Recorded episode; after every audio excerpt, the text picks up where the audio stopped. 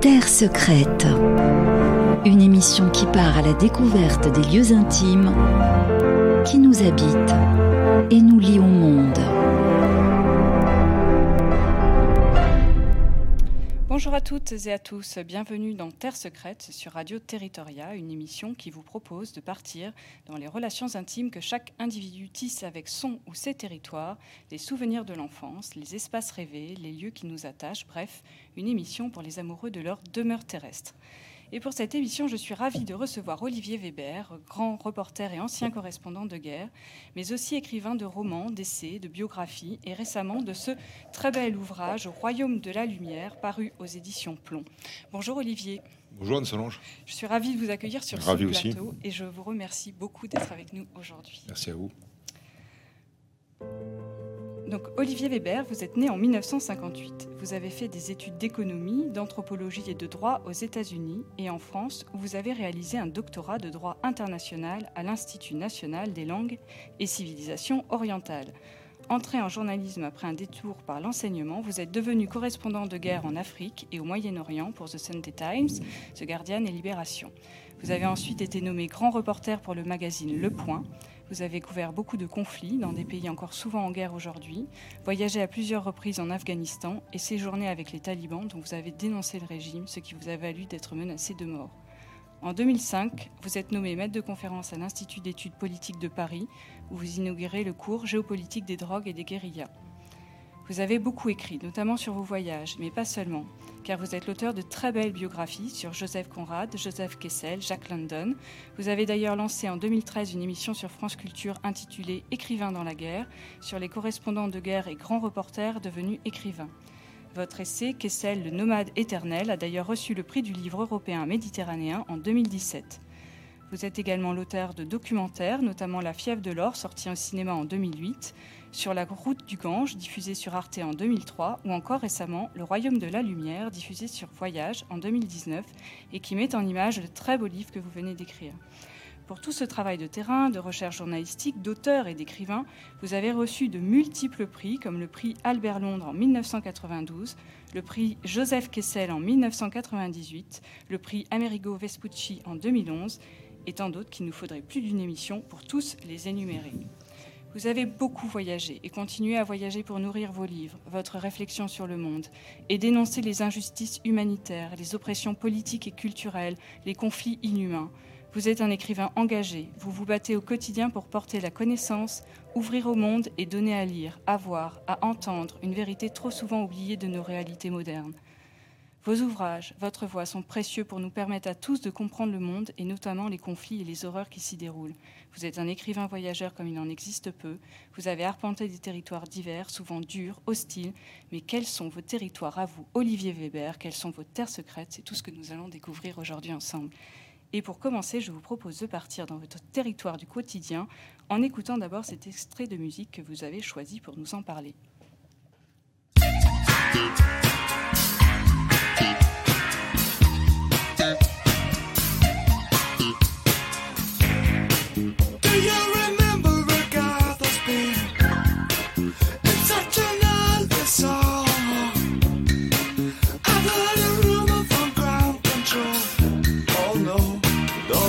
It's true. They got a message from the action man.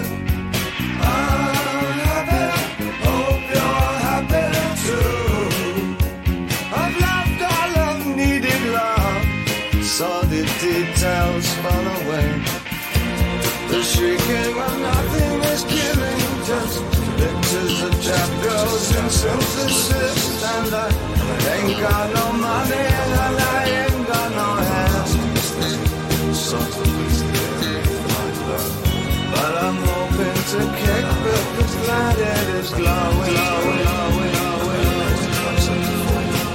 Ashes to ash and fuck to fuck it.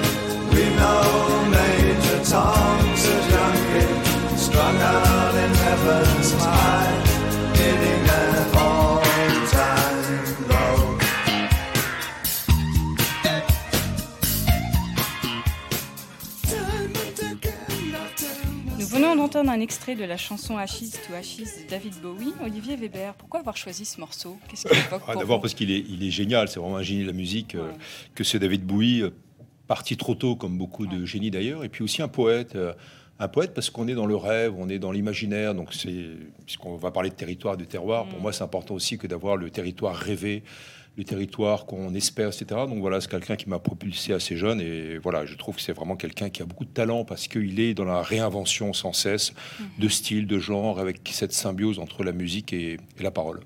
C'est un territoire pour vous la musique? Oui, oui, absolument. Alors c'est un territoire extrêmement dangereux parce que euh, bon, j'étais un peu musicien de jazz quand j'étais plus jeune et euh, il suffit que j'écoute un morceau et je dors plus la nuit.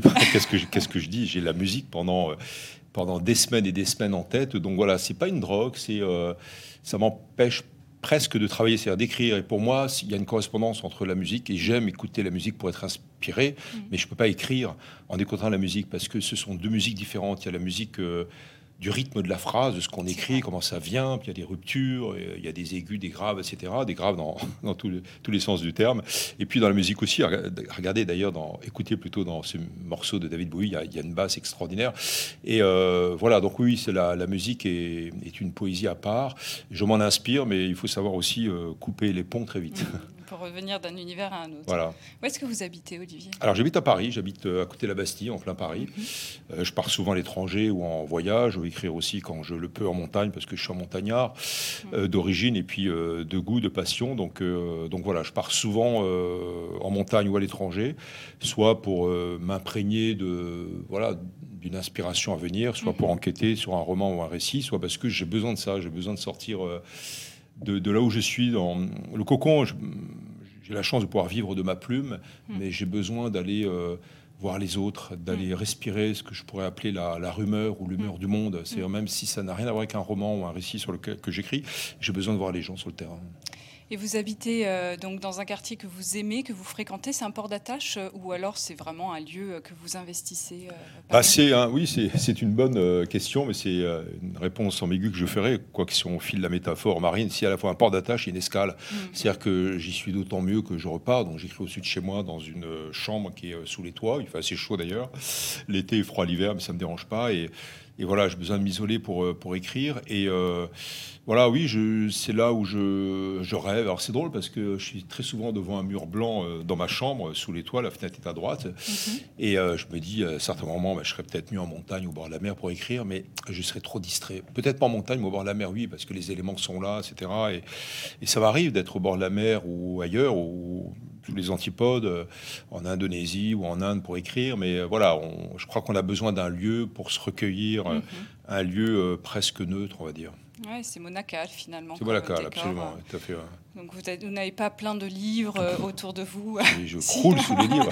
mais, mais quand même ai- derrière en fait. Ah donc, ouais, du- derrière, j'en ai, j'en ai 5000, 6000, 7000, je n'ai pas compté, j'en ai trop. Alors heureusement, maintenant, j'ai un livre beaucoup plus léger qu'un livre collectif qui s'appelle La liseuse électronique. Ah oui, J'en ai encore 3 à 4000 dessus.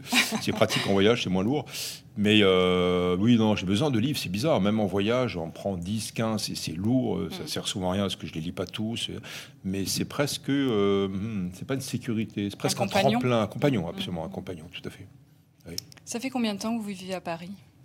Vous avez grandi Ah, ça fait au moins 30 ans, ouais, parce que euh, auparavant j'étais en montagne, j'ai une vie un petit peu chaotique dans mon enfance et euh, j'ai eu la chance d'avoir des bourses pour euh, suivre des études. J'ai travaillé en même temps, donc j'étais entre la montagne, Nice, Paris, les États-Unis, Mhm. et donc voilà, je suis revenu. Donc pour continuer ma thèse de doctorat à Nice, entre Nice et La Haye, parce que l'Institut de droit de la paix et du développement était aussi basé à La Haye. Et en fait, je n'ai pas euh, fini ma thèse. hein. il, lui manque, euh, il lui manque quelques chapitres. Il manque euh, six, quatre mois, on va dire, de travail. Je n'ai pas Mhm. soutenu, on va dire, elle est pratiquement prête. Et euh, parce que très vite, je suis reparti en reportage en Afrique pour différents journaux britanniques et, et français. Donc, donc voilà, donc c'est un petit peu ce mélange qui fait que voilà, je me trouve dans différents endroits pour écrire. Ouais, c'est ça. Et Paris devient un peu le centre où finalement, euh, voilà, qui euh, agrège un peu tous ces territoires Oui, aussi. euh. Oui, c'est une ville d'adoption, oui, comme Mhm, vous disiez tout mhm. à l'heure, c'est le, port d'escale. Donc, euh, et le port d'attache en, même temps. Donc, euh, c'est là aussi où il y a mes éditeurs, Mhm. les chaînes de télévision évidemment, parce que j'ai fait quelques documentaires aussi. Mes amis sont là, donc voilà, j'adore quitter Paris Ouais. et j'adore y revenir. Mais Mhm. bon, je suis un peu un privilégié parce que. Voilà, j'ai cette chance de voyager. C'est pas toujours évident, même si en ce moment c'est plutôt difficile. Mais euh, voilà, je pars et je reviens. quoi. Et, on, et quand on est écrivain voyageur, on part, comme disait Nicolas Bouvier, euh, six mois par an pour revenir et s'isoler six mois par an pour écrire. Mais j'adore ce, cet aller-retour. Pour moi, c'est euh, bien sûr la question de rapporter, même dans le roman, hein, même dans le roman, la parole des gens que je rencontre, même si j'invente après euh, pour faire des romans. Mais euh, voilà, c'est aussi un peu reconstituer un, un terroir, justement, Mm. un, un espace imaginaire et rêvé, et néanmoins réel, parce qu'il n'y a rien de plus réel que de voyager avec les gens. Mm. Et pour moi, l'aventure, ce que j'aime l'aventure, c'est une aventure qui doit d'abord être humaine. C'est Eh oui. important Mm. de de voilà d'incarner ou de, de colporter cette rumeur du monde, de rencontrer la géographie humaine. Mm. Évidemment, la planète est, est habitée par des gens extraordinaires et, et quelquefois barbares aussi. Il y a les deux. Oui, c'est vrai, c'est vrai. C'est l'humain, justement. Mm. On est ambivalent à ce niveau-là. Et qu'est-ce qu'est-ce que vous préférez dans votre territoire quotidien? Vous avez une pièce préférée? Vous avez un lieu dans lequel vous êtes particulièrement bien, que ce soit intérieur ou extérieur d'ailleurs? Alors à Paris, alors, du coup. À euh, Paris ou de- ouais. ce, que vous, ce qui pour vous symbolise votre quotidien, c'est-à-dire euh, aujourd'hui, finalement? Alors, c'est, euh, je dirais qu'il y a deux choses. Il y a, il y a- il y a- la chambre ou l'univers où on écrit. hein. Ça peut Mhm. être évidemment une, une auberge, une chayrana, comme on dit au fin fond de l'Afghanistan, euh, ou sur les montagnes kurdes, en Irak euh, ou ailleurs. Euh, un endroit où écrire, parce que j'écris Mhm. quand même à l'étranger aussi. hein, et Mhm. quelquefois, d'ailleurs, quand il y a des zones de conflit, bah, le, soir, et voilà, j'écris plus parce qu'on s'enferme à 5h, 6h du soir pour les questions de sécurité, comme autant la route de la soie, les caravansérails, les fameux caravansérails de Marco Polo euh, qui étaient espacés de 40 km et on s'enfermait le soir pour euh, s'abriter les brigands, des manants, des pirates de la route, des contrebandiers, mais aussi pour échanger non seulement des biens, de la soie, des pierres précieuses, du Mhm. lapis lazuli, euh, de la damasquine de, de Damas, de la mousseline de Mossoul, mais aussi des idées. Et c'est comme ça que les religions ont pu, euh, ont pu euh, s'échanger sur la route de la soie entre l'islam, le bouddhisme, le christianisme, le judaïsme. Et, et puis en même temps, voilà, je dirais qu'il y, a- il y a presque l'idée d'un du- du- d'une chambre ouverte sur le monde, c'est-à-dire le, le- le- le chemin. Voilà, le Mhm, chemin, mhm. c'est-à-dire, euh, et c'est euh, aussi ce que je raconte dans ce livre, Au Royaume de la Lumière, qui vient de paraître, c'est que quand on est en chemin, quand on marche, quand on se meut, on pense différemment. Vous abandonnez euh, vos anxiétés, peut-être vos pensées négatives. Mhm. L'esprit se ralentit, le cerveau s'embrume un petit peu. On est bien sûr fatigué au bout de 5, 6, 7 heures de marche. Et euh, on pense différemment. Je trouve ça très beau parce que euh, j'appelle ça, je ne suis pas le seul non plus à, à l'appeler ainsi, la marche méditative. Ouais, Et on décante et on peut se réciter de la poésie, on peut penser à ce qu'on va écrire le soir, on peut penser aux gens qu'on aime, aux gens qu'on a rencontrés la veille et- ou qui nous accompagnent, euh, des guides euh, en Himalaya, etc. Donc euh, oui, je dirais qu'il y a, l'espace fermé, reclus, qui est l'isolement, un monacal, comme Mm. vous disiez tout Mm. à l'heure, et puis en même temps la, le chemin. Et le chemin, pour moi, c'est un espace. C'est un espace à la fois fermé et ouvert. Fermé parce qu'on se recueille, Mm. Mm. en même temps ouvert, bien sûr, sur le monde, les étoiles et, et les autres. Ouais, et puis qui permet d'aller d'un point A à un point peut-être inconnu. Quoi. Absolument, une tout à fait, ouais. sur l'inconnu. ouais. Ouais. Qu'est-ce que vous avez choisi comme objet pour représenter votre quotidien? Ah, pour le quotidien, bah, c'est. euh, alors, le quotidien euh, rêvé ou le quotidien d'aujourd'hui Le ou- quotidien d'aujourd'hui. Ah, d'aujourd'hui, bah, c'est euh, le stylo plume, c'est la plume, évidemment. euh, Vous écrivez à la main? les deux, la- Les à la main, à l'ordinateur, c'est pas la même chose d'ailleurs. Et, et- et l- bon, il m'est arrivé déjà des bricoles euh, à l'étranger, hein, dans pas mal de pays, en Afrique, au Moyen-Orient, en Irak, en Afghanistan. Bah, quand j'étais euh, correspondant de guerre, comme vous le disiez tout à l'heure, je ne le suis plus, mais je vais de temps en temps traverser ces territoires comme Mm. euh, l'Irak ou la Syrie euh, et l'Afghanistan. La Syrie, pour l'avant-dernier livre, donc avec les Kurdes, Mm. les combattants et les combattantes les femmes, Mm. les- qu'on appelle les Mm. peshmerga, les combattantes de la mort, qui nous ont protégés de Daesh, qui ont protégé l'Occident au prix de 13 500 morts quand même, et qu'on a abandonné le 7 octobre 2019 par décision de Trump, Mm. et contre l'avis d'ailleurs de l'armée américaine. Et donc voilà, c'est... euh, oui, je dirais que le stylo plume, même quand on vole mon sac à dos, euh, euh, mon portefeuille, euh, quand on me caillasse, etc., il faut qu'il me reste deux choses. C'est le passeport, évidemment, pour Mm. continuer de voyager. C'est compliqué quand on n'a plus de passeport. Et puis, deuxièmement, le stylo. Donc, euh, voilà, j'ai cette chance. Et même pour tourner du documentaire, il m'est arrivé qu'on nous vole du matériel. Et euh, le stylo, par contre, vous le gardez, vous le gardez sur vous. Enfin, le stylo, bien sûr, et le carnet.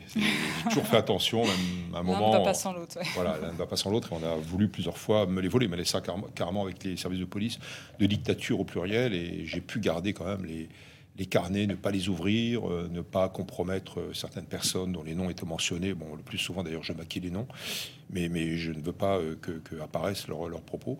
Donc voilà, c'est le, le stylo plume. Et je trouve que c'est une belle, un bel outil, j'allais dire une arme. Oui, quelquefois c'est une arme. Peut-être pas pour moi, mais pour euh, des autres écrivains, des romanciers. Je pense à des Turcs, je pense à des Afghans, je pense à des Africains qui se battent aussi dans leur pays avec la plume et euh, qui rêvent de continuer à le faire et qui rêvent aussi de démocratie.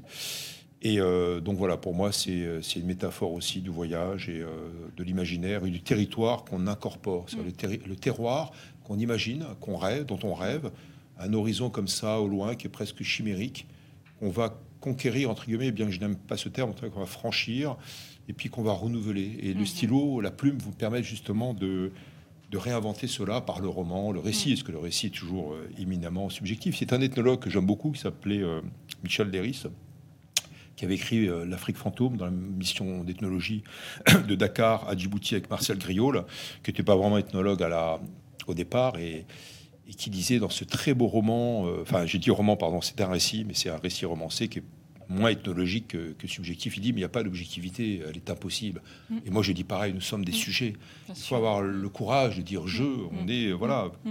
porteur de valeurs, euh, d'un passé euh, de culture au pluriel et Mm. il faut il faut l'affirmer pour mieux non pas le revendiquer mais pour être honnête. Voilà, je, je dirais que le plus beau mot c'est l'honnêteté. L'honnêteté va avec le, le stylo. Tout à fait, l'intégrité, effectivement. euh. Et euh, dans votre quotidien, vous avez des territoires qui vous habitent euh, en dehors de Paris, hein, j'entends. euh, Mhm. Donc, est-ce que tous les territoires que vous avez traversés, que vous avez vus, sont, sont constitutifs de ce que vous êtes aujourd'hui? Est-ce que vous les transportez avec vous? Est-ce que vous y replongez euh, parfois en pensée Euh, Comment? Oui, alors il y a, je dirais qu'il y en a deux ou trois, ce sont des territoires de montagne. Euh, bah, c'est la vallée de l'Oroya, enfin c'est le Mercantour, hein, donc c'est le bout des Alpes, on va Mm. dire, euh, qui commence à être absorbé par les Alpes-Maritimes. Donc c'est ce qu'il y a derrière Nice, Monte-Carlo, mais très vite le paysage géographique et économique change, avec un PNB par habitant qui est divisé par deux tous les 20 à 30 km. Et donc voilà, c'est une vallée où j'ai passé une partie de mon enfance, que du côté de ma mère, ma mère est, euh, habite là-bas, donc. Et j'ai été berger euh, adolescent, donc euh, très jeune, avant de pouvoir faire des études grâce aux bourses. Et pour moi, ce territoire était magnifique, en même temps très fermé. C'est une enclave, Mhm. Bah, comme l'Himalaya où je suis allé dans le royaume du Mustang. Ce sont des enclaves. Je suis assez attiré par les enclaves. Et là, c'est une enclave en territoire italien. Donc il y a cette fameuse vallée de la Roya qui en aval est italienne et qui en amont est, est française. Mais l'hiver, c'est très compliqué. Il faut passer par des cols, etc. Là, en plus, il y a- il y, a eu les inondations, les fameuses avec la tempête Ah, Alex oui. en novembre, Mhm. en octobre, pardon, avec la vallée de la Vésubie de l'autre côté à la Roya. Et la Roya est la plus atteinte parce qu'elle est isolée. Il y a moins d'intérêt de la part des pouvoirs publics et économiques. Et euh, donc voilà, c'est une vallée qui m'a fait rêver. En même temps, quand j'étais adolescent et berger, euh, pour moi, c'était impossible d'aller de l'autre côté euh, de la vallée, d'aller à Nice, d'aller en Italie. Donc je voyais les contreforts et bien sûr la, la frontière, d'où cette échappée par la littérature. J'ai eu la chance d'avoir entre les mains très jeune, à 8-9 ans, dans des orphelinats où je suis passé. Je suis pas orphelin, mais je suis passé avec mon frère par les orphelinats et centres d'accueil et, et internats. Et j'ai lu Goethe et Cervantes. J'ai lu euh, plusieurs livres de Goethe en bilingue et euh, j'ai un petit peu appris l'allemand comme ça. Et euh, Don Quichotte, le Don Quichotte donc de Cervantes, totalement déjanté. Mais comment il a pu inventer ça, cette invention du roman moderne alors qu'on sort du Moyen Âge c'est vrai, incroyable. On sort du roman de chevalerie, la ouais. chanson de geste. Et, et pour moi, alors c'était un peu du vieux français, c'était un peu compliqué. Heureusement qu'il y avait des, des espèces de planches comme des, des bandes dessinées de temps à autre. Mais ça m'a fait rêver, ça m'a propulsé. Je me suis dit, ben, je vais faire comme eux, je vais Mm. imaginer, voyager, peut-être écrire. Et euh, ben voilà, j'ai commencé à écrire très jeune.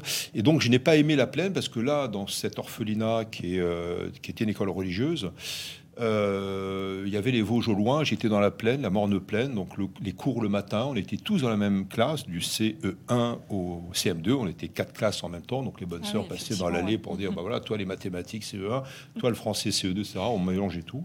Et l'après-midi au champ avec des chevaux de trait, des percherons, etc. On Ah récoltait euh, le maïs, le cassis, etc. Mais voilà, j'étais dans un, dans un chagrin et j'ai transformé ce chagrin en en mélancolie créatrice. Pour moi, c'est pas du tout une nostalgie, c'est pas une tristesse, c'est quelque chose de très, euh, j'allais dire, euh, presque une libido. Enfin, il faut avoir la libido pour écrire. Et pour moi, je suis là-dedans. C'est euh, Mhm. c'est créatif, c'est chercher des territoires, des terroirs rêvés. Et, et voilà, donc là, euh, très jeune, euh, à l'orphelinat, je gagnais ma vie en jouant au billes.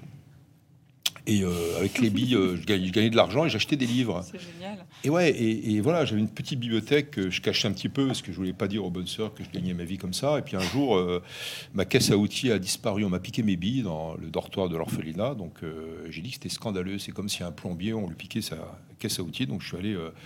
Je suis allé changer quelques nions, j'ai récupéré mes billes et, ma caisse à outils, voilà, pour continuer à faire mes bibliothèques. Donc voilà. Et je suis parti en montagne, et, voilà. Et les autres espaces qui sont un peu le reflet, je m'en suis aperçu. euh, c'est peut-être une simplicité naïve, mais je m'en suis aperçu très longtemps après. Ben, c'était un peu le reflet, le renvoi de cet espace de montagne du Mercantour où Mm. j'étais hébergé très jeune. C'est l'Afghanistan et le Kurdistan. Kurdistan plutôt en Irak, Irak-Iran, parce que l'Irak est un pays de montagne, a un Mhm. quart qui est montagneux. Et euh, un peu le Cachemire aussi, donc ces pays de montagne où il y a des guérillas, Mhm. comme la guérilla du commandant Massoud en Afghanistan, qui n'a pu euh, perdurer que, et au jour d'aujourd'hui encore, contre les talibans, que parce que c'est de la montagne. C'est un peu cette euh, géomorphologie euh, ou géographie politique des guérillas qui est, qui est- qui est importante et que j'ai enseigné donc à Sciences Po. Et euh, le Kurdistan aussi d'Iran, d'Irak, euh, où il y a ces guérillas kurdes. Et pour moi, on est un peu dans l'enclave aussi, on est dans l'espace rêvé, on Mm. est dans les Mm. libertés. Ce sont, voilà, par exemple, la vallée du Panchir de Massoud et les espaces des Kurdes sont des espaces de liberté où les femmes disposent de plus de liberté qu'ailleurs au Moyen-Orient, où il y a un laboratoire des droits de l'homme, où on se bat contre là ou les dictatures, on se bat pour un espace qui a été euh, pillé, politiquement parlant, après différents traités, après la Première Guerre mondiale. Donc voilà, je me retrouve dans ces trois euh, renvois de montagne, le Mercantour, le Kurdistan et l'Afghanistan. Et il y a beaucoup de similitudes. Oui, oui, Il y a beaucoup de similitudes. Et puis il y a une sorte d'esprit montagnard. Ça peut paraître Ouais, bizarre, oui, mais il y a ça, une sorte de générosité d'accueil, euh, d'esprit de fraternité et puis de, noblesse d'âme. Ça peut paraître bizarre de dire ça avec les Afghans, mais pour beaucoup, les Afghans vous respectent, et surtout chez Massoud, parce que vous êtes un compagnon de route. Et voilà, donc ça, c'est un petit peu la, la, la mentalité de la montagne. Si vous faites de la montagne, par exemple, vous êtes deux, vous grimpez une paroi, on Mm. est solidaires, Oui, même en vrai. marche, Mm. en Mm. équipé, euh, en altitude, euh, on fait attention à tout. euh, voilà, on, on- on compte sur l'autre. Et ça, c'est important. Donc, c'est une mentalité que j'ai retrouvée en Afghanistan et, et au Kurdistan. Ouais, C'est bien. On va continuer dans ces territoires de l'enfance, mais juste avant, je vous propose d'écouter un extrait de musique que vous avez choisi.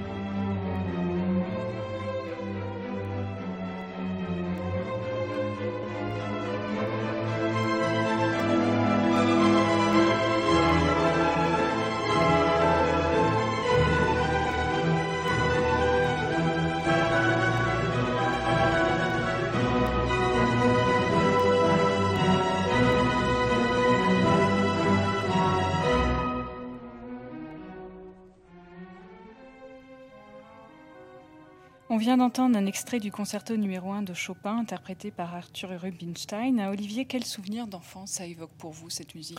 Bah, c'est euh, la, mé- la mélancolie dont je parlais Mm. tout à l'heure. Il y a un très très bon, euh, très très beau, deux très beaux morceaux de piano euh, de Rubinstein qui suivent un peu ce- les, les instruments et le violon, surtout les violons de, de ce concerto. Et c'est d'une mélancolie extraordinaire. Là, on l'a pas entendu, mais j'invite les auditeurs à, à l'écouter entièrement.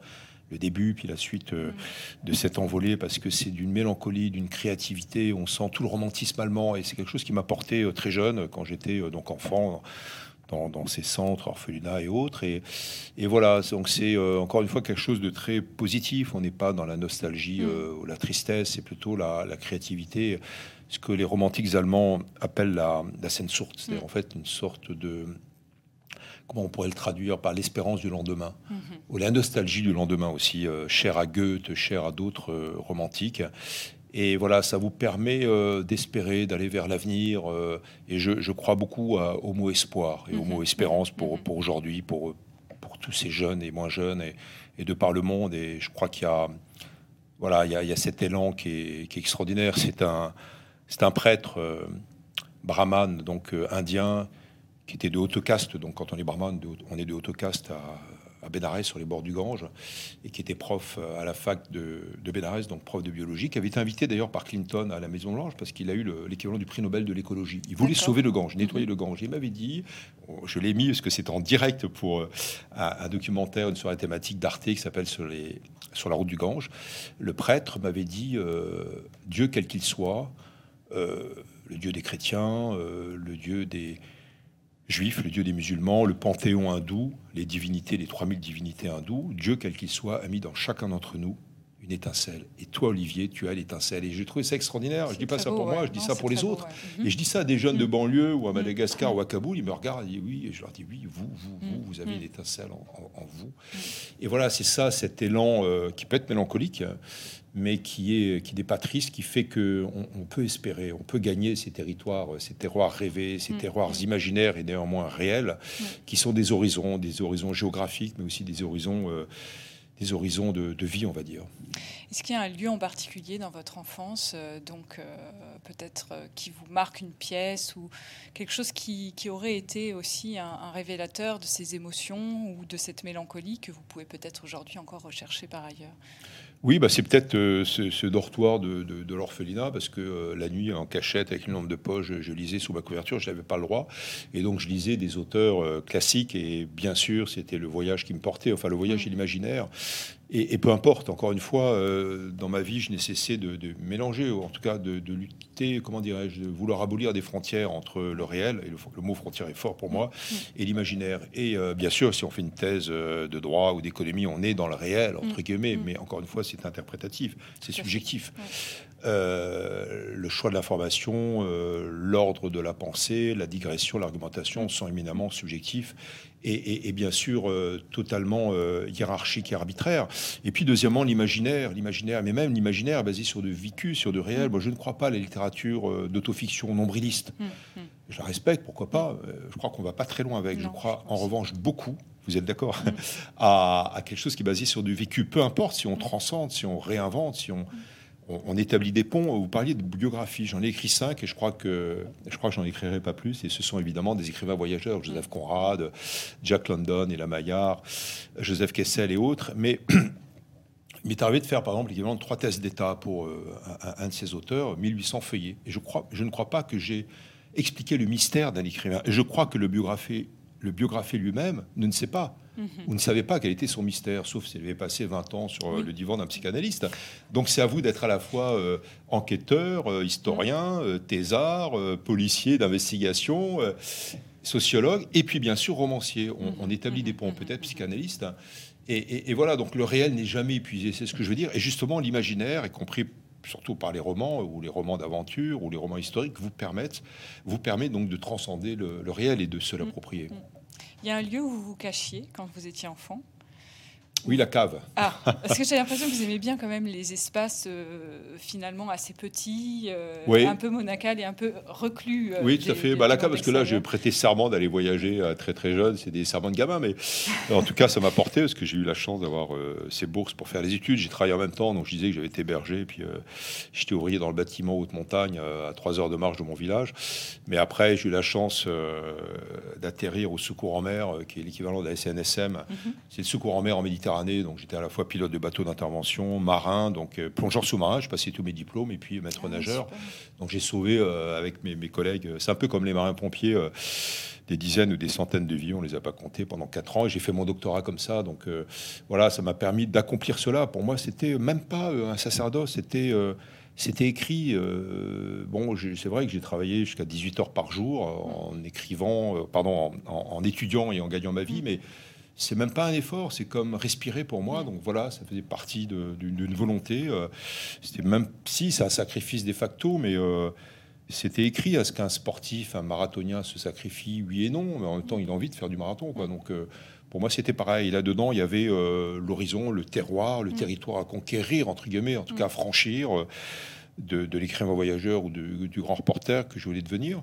Et puis en même temps, euh, l'écriture. Donc j'ai appris les deux en même temps et j'ai eu des beaux maîtres avec Cervantes, Goethe et, et Jack C'est London. vrai, c'est vrai que c'est pas mal. oui. En tout cas, c'est une énergie hein, qui était sans frontières hein, que vous avez finalement et qui, a, qui est toujours là, j'ai l'impression. Mhm. On va passer maintenant à vos territoires rêvés et on écoute juste avant.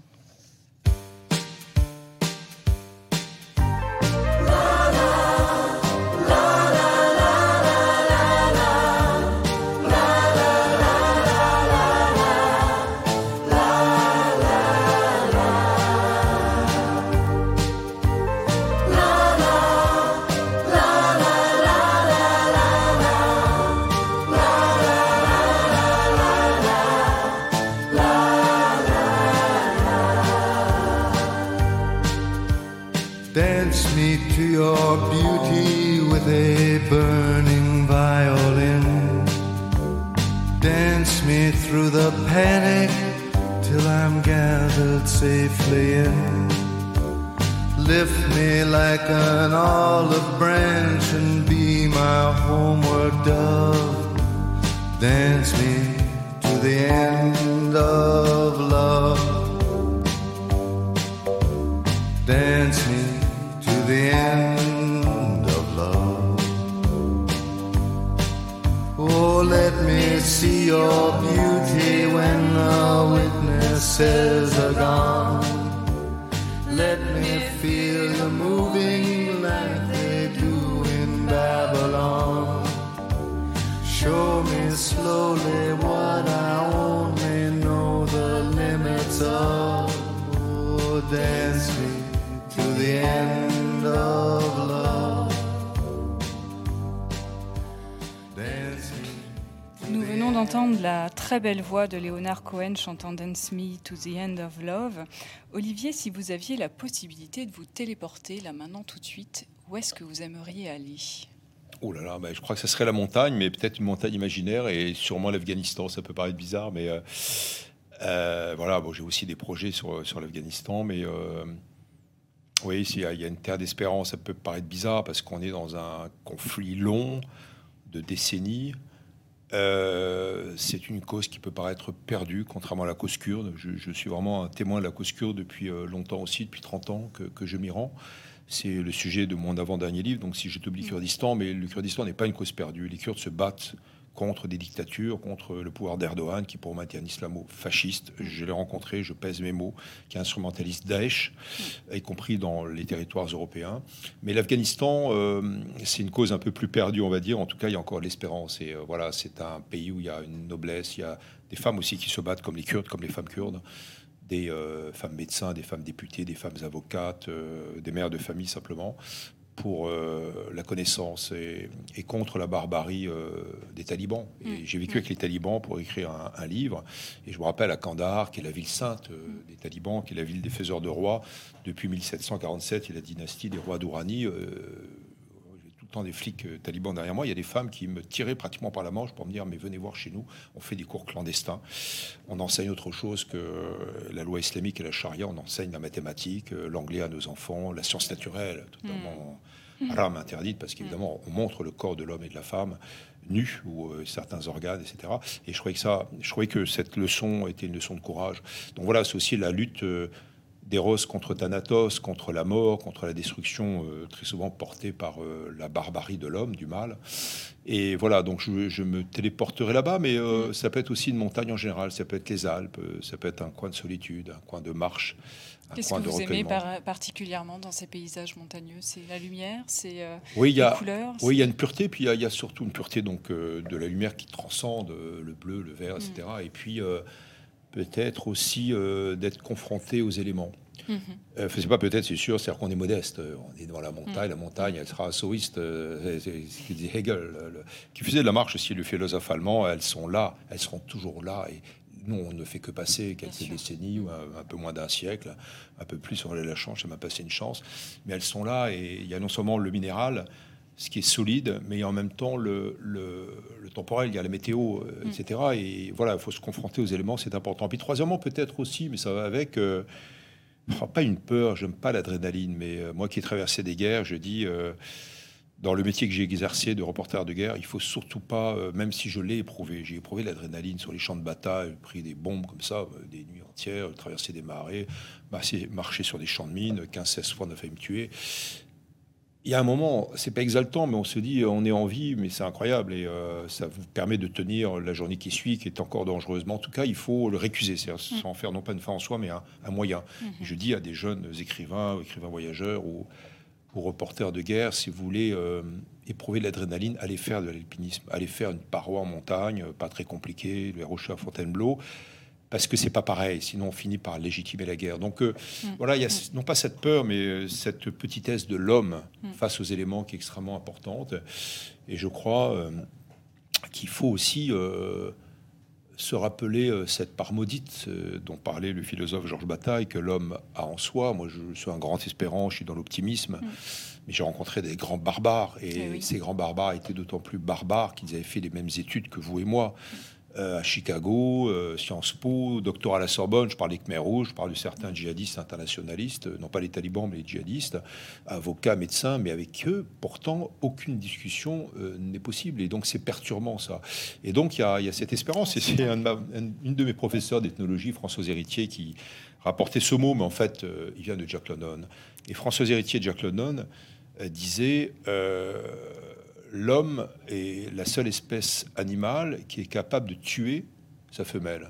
Et donc, en fait, c'est vraiment l'origine de ses propos, c'est Jack London. Et on peut rajouter un mot, non seulement il est capable de tuer sa femelle, mais de détruire son nid. Oui, en principe, ça, un, habitat, un animal ne Oui, détruit pas son habitat.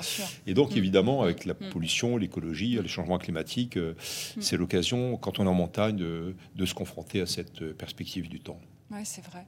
Il y a certains lieux dont vous avez la nostalgie, ou pour peut-être prendre plutôt votre terme, la mélancolie, Oui, qui vous manquent et qui. oui peut-être certains rivages euh, africains. Je pense euh, à la côte de la Somalie. Je suis en train d'écrire euh, un petit livre pour les Américains. Enfin, c'est même pas un livre, c'est une préface sur la mer Rouge, qui est un lieu de symbiose, qui est pour moi une sorte de miroir, la Méditerranée, où il y a eu des cultures qui se sont affrontées, qui ont échangé, comme la Méditerranée. La Méditerranée sépare deux euh, religions avec Tanger, euh, rassemble et sépare euh, trois continents, Afrique, Europe et Asie. Et en mer Rouge, c'est pareil. Et euh, voilà, et c'est des territoires compliqués à cause de la guerre. Je pense au Yémen, je pense à la Somalie, je pense aussi au Kenya qui commence à être dangereux. Mm. Euh, voilà, en tout cas, c'est bien aussi d'avoir en soi une part de territoire, hmm, pas dire vierge, mais imaginé, imaginaire. Moi, je pense beaucoup à Rimbaud parce que je suis parti aussi euh, en ayant lu Rimbaud, entre autres, et Rimbaud a, colporté, euh, a traîné ses guêtres. euh, à Djibouti en mer Rouge et à Aden et il a perdu sa jambe, il en est mort quand il est revenu à Marseille et, et il est mort donc à l'hôpital de la Timone qui existait déjà en 1891 et, et- et voilà cette part de rêve existe toujours et, le poète Rimbaud est devenu l'aventurier Rimbaud mais l'aventurier permettait de sublimer la poésie de Rimbaud. Il avait tout écrit euh, avant 19 ou, ou- ou 20 ans. Et euh, voilà puis euh, oui bah, il y a cette vallée dont je parlais et le Mercantour au-dessus où j'ai travaillé très jeune parce que c'était dévasté par les eaux. Et pour moi, c'est un peu un non-sens parce que pour moi, ça a toujours été un paradis. Mhm. Paradis euh, relativement pauvre parce qu'on est dans la petite paysannerie, on est sur la culture en terrasse, etc. Euh, c'est assez isolé, encore une fois, c'est enclavé. Et en même temps, arrive la catastrophe d'octobre dernier, la tempête Alex, et euh, cette enclave est ravagée, elle est détruite, il y a une vingtaine de ponts détruits, euh, ça se reconstruit très timidement. Une sorte d'exode, euh, une partie des jeunes vers la côte, etc. Donc voilà, pour moi, c'est un peu aussi euh, un paradis perdu. Eh Et oui. les paradis qu'on a, il faut les garder. Bien sûr, les paradis, on les crée aussi. Euh, il y aura toujours des, des coins de terre où il fera bon vivre, euh, heureusement et malheureusement pour ceux qui n'y ont pas accès. Mais en tout cas, il faut les garder, ces écrins-là, Mm. qui sont aussi des écrins de mémoire, Mm. des écrins, euh, comment dirais-je, qu'il reste à conquérir pour soi-même, pas conquérir au sens de conquérant et, et- et victorieux du terme, au, au sens de se les accaparer. Moi, je n'ai cessé dans ma vie que de, de franchir des frontières, effectivement, euh, légalement, clandestinement, mais aussi de, de repousser des, des rêves. Et j'ai eu donc très jeune cette, cette espérance euh, de sommet, de col à franchir. Et une fois qu'on y est, c'est comme en montagne, on est content, on a eu un effort, on a marché pendant 5, 6, 7 heures. Et puis une Mm. fois qu'on est au col ou sur le sommet, on redescend ou on continue. Et le paysage est différent et vous avez la, la Mm. récompense de cet effort qui n'est pas une souffrance. Parce qu'il faut aller vers l'abolition de la souffrance. Les spiritualités, la psychologie, la philosophie euh, nous l'enseignent. Mais en tout cas, aller vers euh, une récompense de l'effort. Ça, c'est important. Ça peut Mm. Être un effort euh, physique et un effort euh, intellectuelle ou mentale. Mm. Et je pense que les deux vont ensemble. Et encore une fois, quand je parle de la philosophie de l'effort ou la marche mé- méditative, Mm. C'est cela, c'est aussi euh, être confronté à son corps. Et regardez, je pense que dans 30, 40 générations, enfin moi je serai plus là, peut-être vous encore, Je pense pas. les- le corps de l'homme euh, aura changé, on aura induit des modifications génétiques, on va sûrement naître avec une colonne vertébrale difforme, on n'aura peut-être plus besoin vraiment de nos jambes. Or, c'est un tort. Nous sommes euh, des bipèdes, euh, Mm. anciens quadrupèdes, et je pense qu'on est porteur euh, en nous, justement, de, ces, de cette nostalgie des origines, euh, de ces terroirs de nomades. Nous sommes des nomades Oui, en je nous. crois aussi. en Voilà, et on a besoin, d'où euh, cette envie de voyage, d'où euh, la mode euh, du, du voyage, qui n'était pas encore un voyage de masse avec Thomas Cook et les messageries maritimes, les paquebots, les grands paquebots. On a en nous cette espérance euh, du voyage. Alors je pense encore une fois que ces paysages rêvés, ce territoire, euh, ces écrins que je porte en moi aussi, euh, que vous portez euh, différemment en vous, eh bien, ce sont des espaces qu'on doit garder, qu'on doit repousser. Donc moi, je n'ai jamais cessé que de renouveler ces cols, ces cols du Mercantour, ces sommets des Alpes, ces sommets d'Afghanistan, etc., parce que cela porte un nom, ce sont les, cols et les sommets de, l'espoir. Ah, c'est très beau. On va, avant de conclure, on va écouter les mots John Lennon, hein, Give Peace a Chance, qui reste, à mon sens, très contemporain.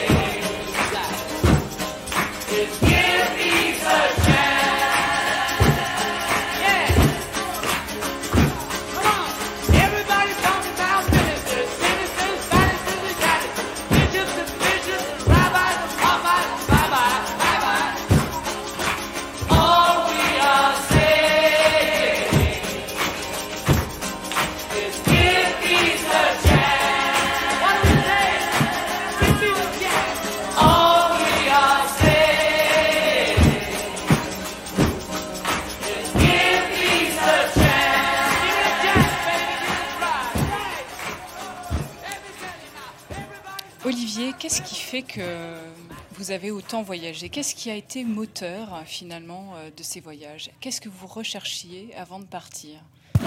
C'était Bah, l'adrénaline Non? La mélancolie?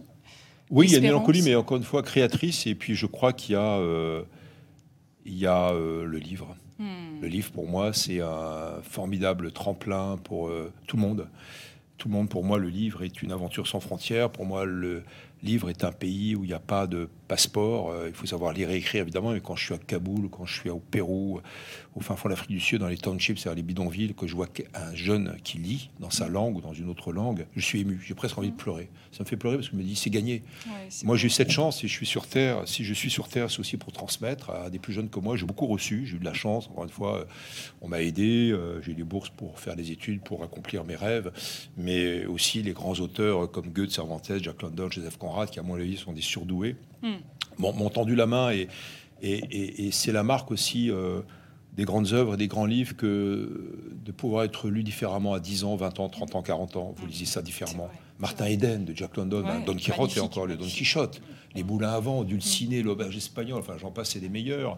L'écriteau qu'il a dans le dos, et- enfin il y a, y a- il y a- il y a plein de choses merveilleuses et qui vous font euh, espérer parce que on est dans l'imaginaire, on est dans l'invention du, du roman et, et donc le même personnage, vous le voyez différemment. C'est un ami, ça peut être un ennemi et ça vous renvoie à des valeurs, ça vous construit, euh, etc. Donc euh, voilà. Et puis je crois deuxièmement que euh, bah, on se trouve un peu soi-même, hein, Oui, évidemment.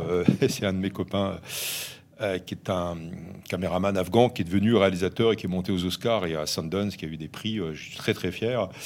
Barma, qui, qui- on est parti ensemble sur la route de la soie. Il disait mais il parle très bien français. Il dit c'est aussi la route de soi. Et c'est vrai Oui, qu'on part aussi pour se découvrir soi-même. Et moi, ce que j'aime, c'est non pas le nombrilisme, l'autocentration, c'est cet échange euh, avec les autres et euh, on rapporte leurs paroles, on rapporte des romans. Même quand j'écris un roman sur le peintre Bellini de Venise, qui au XVe siècle va voir le sultan Mehmed II, qui a conquis Constantinople à 21 ans, euh, qui l'a arraché des mains des chrétiens, donc c'est Istanbul aujourd'hui, qui arrête son empire de nomades, qui devient l'empire sédentaire. Et j'en fais une parabole sur la, lutte contre l'islamisme déjà de l'époque. Je m'empare de ce- ce sujet qui a vraiment existé, puisque Bellini peint le le sultan ottoman Mehmed II à son image, qui est totalement interdit par l'islam. C'est par hasard, c'est le sultan qui le veut. Voilà, j'en fais une sorte de combat contre le, le fanatisme euh, d'aujourd'hui. Et euh, voilà, bah, euh, j'ai besoin aussi d'aller voyager pour euh, expliquer ce roman, pour euh, travailler dessus. Donc voilà, c'est ce mélange entre le livre et... et l'horizon, c'est ça qui me meut. Et encore une fois, euh, bah, je pourrais m'enfermer dans la bibliothèque, c'est ce que je fais très très souvent, mais j'ai besoin d'aller aussi me confronter à, à cette boue. Mais la boue, c'est pas la boue sale, c'est une, C'est un terre. torrent. Mm. Voilà, c'est la- l'alluvion. C'est tout à fait, c'est le limon du monde euh, qui est à la fois géographique et terriblement humain. Et alors, un, un dernier mot euh, pour la, pour la fin. Euh, Comment vous percevez le monde aujourd'hui après tout ce que vous avez vu euh, et traversé? Bah, moi, je crois, encore une fois, je suis vraiment dans l'espérance. C'est pas, c'est pas un truisme, hein, c'est ce que je pense. Bon, je, je trouve que j'ai été aussi diplomate et j'ai vu le droit international se former puisque j'étais ambassadeur de, de France itinérant aux Nations Unies. Donc, je travaille Mm. sur les droits de l'homme, sur la lutte contre l'esclavage, la traite des êtres humains, la fameuse TEH dans le jargon de, de l'ONU. Ça veut dire prostitution internationale, ça veut dire l'incorporation dans les armées d'enfants soldats. Bon, il faut lutter contre tout ça. Et je vois quand même que le droit international euh, évolue et que on tue moins, ça peut paraître bizarre, malgré ces guerres terribles que sont les guerres oubliées, l- la Libye, euh, le Yémen, la Syrie, il y en a cinq déjà, Irak, euh, Afghanistan, Moyen-Orient. Et plus il y en a, évidemment, avec la multiplication des conflits, et plus les unes et les autres sont, sont oubliées, malheureusement. Puis il y a ce qu'on appelle en anglais compassion fatigue, c'est-à-dire l'usure de la pitié. On fait moins attention avec une sorte de saturation de l'information à nos journaux de 20 heures par ce qui se passe au niveau compassionnel et, et notre élan empathique euh, dans le monde. Mais en tout cas, mon regard sur le monde, c'est qu'il y a quand même moins de morts euh, au fil du siècle ou depuis un siècle et demi. hein, c'est comptabilisé. Et j'ai beaucoup d'espérance quand même. Après, évidemment, il y a euh, un gros frein qui est, d'une part, bah, ce qu'on a appelé le malthusianisme. Quand j'ai commencé à faire mes études, je suis allé jusqu'à un un- avant le doctorat, j'étais en 2A d'économie. Donc pendant 5-6 ans, on, on critiquait totalement la théorie de Malthus, qui était un économiste britannique qui disait, bah, grosso modo, la population augmente dans le monde et les ressources décroissent. Et on était, que ce soit les théories euh, marxistes ou ultralibérales, tout le temps dans la croissance. Non, non, il ne faut pas faire attention à la décroissance des biens matériels. On est dans le progrès technique, le fameux PT. Et puis deuxièmement, euh, l'espérance euh, d'un monde meilleur. Non, là, sauf que euh, il y aura des poches de disette. C'est programmé par, euh, c'est extrapolé par des experts dans le monde entier, du Canada à la Chine. Par exemple, en Chine, il y aura des poches de disette. Il y aura de la raréfaction des matières premières. Il y aura problème d'accès euh, à l'eau potable, etc. Et, et donc, euh, il y, a- il y a ce rapport à- au climatique qui est pour moi le, le seul bémol. C'est pas un bémol, c'est d'ailleurs la grande incertitude. C'est pour moi euh, une contre-espérance. Et je crois qu'il est urgent d'agir, il est urgent d'en parler. Les jeunes, heureusement, sont très conscients de cela. Et j'espère qu'on va trouver des moyens pour freiner. Mais vous savez, le temps qu'on freine la pollution, par exemple en Chine, la fameuse asymptote, qui fait quand même 4000 morts par jour, vous vous rendez compte, la pollution en Chine, Ouais, en sur un milliard quatre quand même, on n'en parle pas assez. Il y a une vraie intention des Chinois à ralentir, ou à stopper la pollution, mais le temps qu'on freine, il va se passer quelques années ou quelques décennies. Donc c'est il est vraiment urgent d'agir. Donc euh, je pense qu'on devrait avoir, on devrait avoir un gouvernement mondial, une instance internationale de, de type ONU du climat, mais coercitive, avec vraiment des sortes d'applications, j'allais dire quasi pénales du droit. Et donc euh, malheureusement, on est encore loin de ce système euh, de, de gouvernance mondiale. Oui, c'est vrai. Une très belle conclusion d'ailleurs. Merci. Merci Olivier euh, pour Merci cette, à vous, Anne-Solange. cet échange très très très beau et ces confidences euh, territoriales. Donc je rappelle votre très beau livre, hein, donc au Royaume de la Lumière, euh, édité donc chez Plomb dans la collection euh, Terre humaine, qui est une très belle collection et donc euh, ce livre que je recommande à, à- à tous nos auditeurs parce que euh, bah, intime, touchant. Très belle, très beau voyage. En fait, vous nous emmenez hein, avec vous et avec votre ami euh, Gérard qui, euh, qui a perdu euh, la vue. Vous nous emmenez donc au Mustang. Vraiment, c'est c'est- un très joli voyage euh, et on, on le commence et on ne s'arrête pas. euh, on, vit avec vous un peu tout ce que vous vivez de- de- d'assez euh, bouleversant. Donc, euh, je le recommande. Merci euh, à vous, Olivier, et merci à toutes et à tous de votre écoute et à très bientôt sur Radio Territoria. Merci. Terre secrète. Une émission émission à réécouter et télécharger sur le site et l'appli Radio Territoria et sur toutes les plateformes de streaming.